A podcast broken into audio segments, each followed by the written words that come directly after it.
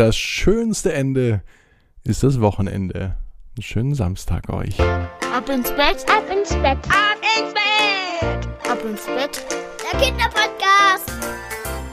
Auch der Samstag geht zu Ende. Hier ist euer Lieblingspodcast Ab ins Bett. Ich bin Marco und ich freue mich, dass wir gemeinsam jetzt in diesen Abend starten. Es geht heute recht sportlich zu, heute Abend in der Geschichte Mia wird Fußballerin. Für uns heißt es jetzt aber nicht Fußball spielen, sondern bereit machen zum Träumen von der großen Karriere, vielleicht wenn ihr auch Fußballer seid oder Sportler seid. Aber erstmal nehmt ihr die Arme und die Beine und streckt die Füße und Hände ganz weit aus und macht euch lang und plumpst dann ins Bett hinein und sucht euch die bequemste Position, die euer Bett zu bieten hat. Und ich bin mir sicher, heute findet ihr die bequemste Position, die ihr jemals hattet. Übrigens habe ich mir was überlegt für morgen.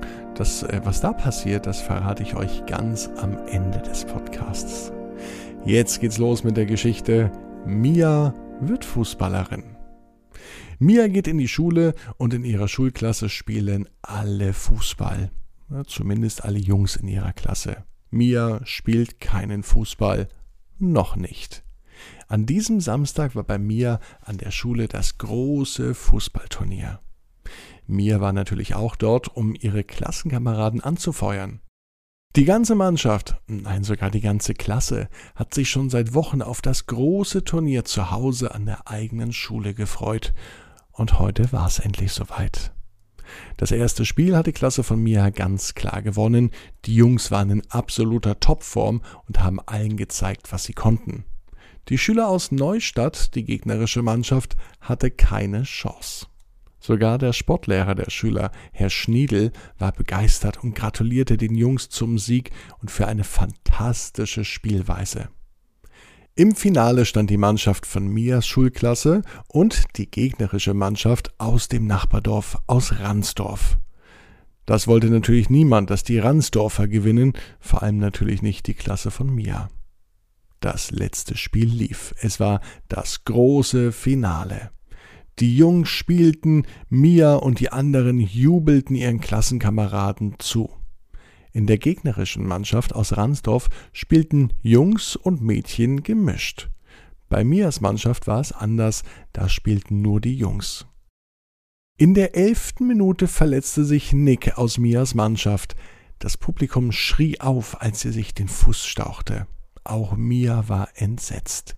Nick saß nicht nur direkt hinter mir, er war auch einer der besten Spieler. Der Schiedsrichter pfiff. Das Spiel war nicht vorbei, aber die Hochspannung war zu spüren. Auf dem ganzen Platz knisterte die Stimmung. Es stand eins zu eins und es waren nur noch wenige Sekunden zu spielen, doch Nick lag noch immer am Boden und er konnte nur schwer aufstehen. Der Sportlehrer, Herr Schniedel, sagte, Nick, komm vom Platz, Du musst ausgewechselt werden. Doch das große Problem, das bemerkte Herr Schniedel erst jetzt, als er auf seine Ersatzbank blickte. Da saß wirklich niemand mehr, der eingewechselt werden konnte. Auch Mia bemerkte, dass ihr Team in Not war, und sie wusste sofort, was sie zu tun hatte. Mia hob ihre Hand. Ich werde mich umziehen und einspringen. Ich bin ganz schnell, und sie konnte nicht einmal die Antwort ihres Sportlehrers abwarten, schon verschwand sie in der Kabine, zog sich um und kam im Fußballoutfit wieder raus. Mia war wie ein Blitz auf dem Platz und sie spielte mit, als ob sie es schon immer getan hatte. Kurioserweise wusste sie gar nicht, dass sie überhaupt Fußball spielen konnte. Es gelang ihr aber auf Anhieb.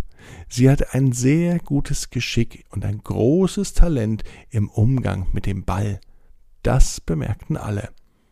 Einmal bekam sie sogar Applaus, weil sie den gegnerischen Spieler aus Ransdorf einfach mal so ausspielen konnte. Und das, obwohl sie noch nicht ein einziges Mal überhaupt beim Fußballtraining war. Es waren nur noch wenige Sekunden, bis das Spiel zu Ende war. Der Spielstand 1 zu 1. Ransdorf hatte den Ball im Besitz und rannte auf das Tor von Mias Mannschaft zu. Der Spieler mit der Nummer 7 nahm den Ball vor seine Füße. Er wollte mit dem linken Fuß gegen den Ball treten. Doch in diesem Moment schoss Mike aus der Mannschaft von mir den Ball ganz weit nach vorne. Dort stand Mia. Sie sprang einfach so hoch und wusste gar nicht, wie sie es gemacht hat, aber mit einem eleganten und kräftigen Kopfball hat sie den Ball ins gegnerische Tor versenkt. Damit stand es 1 zu 2 für die Mannschaft von Mia. Und sie jubelten ohne Ende. Genau in diesem Moment war ein lautes Pfeifen zu hören.